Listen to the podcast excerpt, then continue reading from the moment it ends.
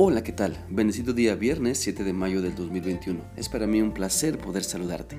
Quiero animarte para que sigamos meditando en lo que la palabra de Dios nos enseña en la carta a los Hebreos capítulo 9.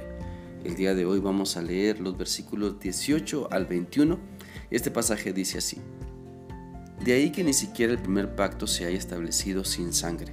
Después de promulgar todos los mandamientos de la ley a todo el pueblo, Moisés tomó la sangre de los becerros junto con agua, lana escarlata y ramas de hisopo, y roció el libro de la ley y a todo el pueblo, diciendo, Esta es la sangre del pacto que Dios ha mandado que ustedes cumplan.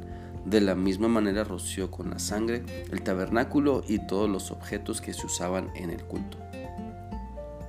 Podemos entender a través de este pasaje de la palabra de Dios que la sangre tiene un efecto purificador. Sin derramamiento de sangre no hay perdón de pecado, dice la Biblia en Hebreos 9:22. Dice así, la ley dice en casi que casi todo debe limpiarse con sangre, porque si no se derrama sangre los pecados no quedan perdonados. Por eso Dios estableció tanto en el antiguo pacto como en el nuevo la purificación a través del derramamiento de sangre. En el antiguo pacto se derramaba la sangre de animales puros ofrecidos en sacrificio. En el nuevo pacto en Cristo, nuestro Señor derramó toda su sangre para sellar para siempre su pacto con el fin de salvar a todo aquel que invoque su nombre, es decir, que busque acercarse a Dios solo a través de lo que Cristo ha hecho y le reconoce como el único camino al Padre Celestial. Jesucristo entonces selló el nuevo pacto a través de su muerte, a través de su sangre. Por lo tanto, en el antiguo pacto todo lo que se rociaba con sangre de los animales puros quedaba consagrado para usarse en el culto a Dios, tanto las cosas como las personas. Ahora, en el nuevo pacto, Cristo Jesús, quien no cometió pecado, al derramar su sangre en la cruz nos ha limpiado de todo pecado y al creer en Él simbólicamente somos rociados con su sangre y purificados de nuestros pecados para ahora poder tener una relación con nuestro Padre Celestial entrando hasta la misma presencia de Dios al lugar santísimo para ser aceptados, recibidos, escuchados, salvados y sanados gracias a lo que Cristo ha hecho por nosotros.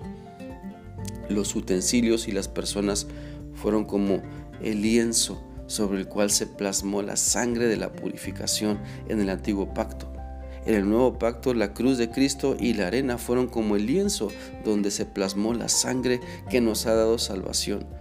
Pero de manera simbólica, cada persona que cree en Cristo solamente eh, bueno, más bien que Cristo solamente le puede salvar, se convierte como ese lienzo donde Cristo plasma su sangre y esa obra de arte salvada por la sangre de Cristo es lo que Dios usa para testimonio para que otras personas también crean. Por ejemplo, eso fue lo que hicieron los primeros cristianos. Hay numerosos escritos antiguos que recogen las diferentes muertes y torturas que sufrieron los primeros cristianos en Roma. Ya fuera en el circo, en el teatro o en el coliseo, los cristianos daban la vida por su fe. Podemos preguntarnos, ¿Qué clase de fe llevaba a todas esas personas a preferir la muerte que a renegar de ella?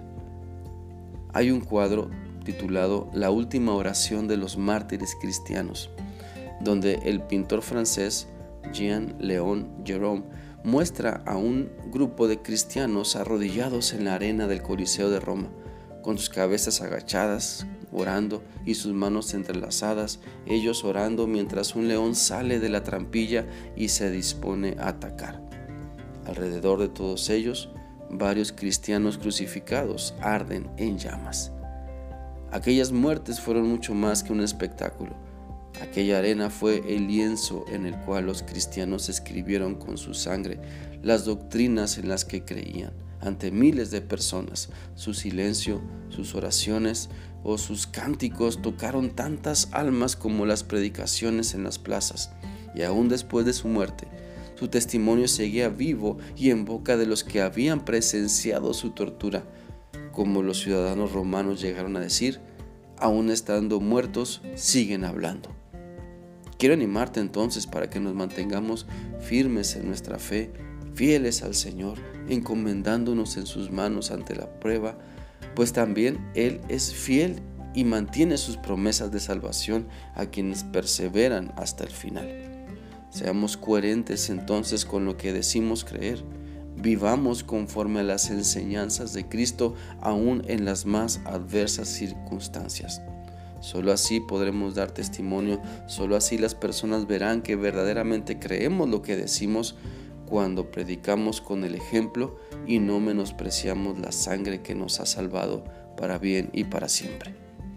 Espero que esta reflexión sea útil para ti y que sigas permitiendo que la palabra de Dios te lleve cada vez más cerca de tu Padre Celestial a través de Cristo Jesús. Que sigas teniendo un bendecido día. Dios te guarde. Hasta mañana.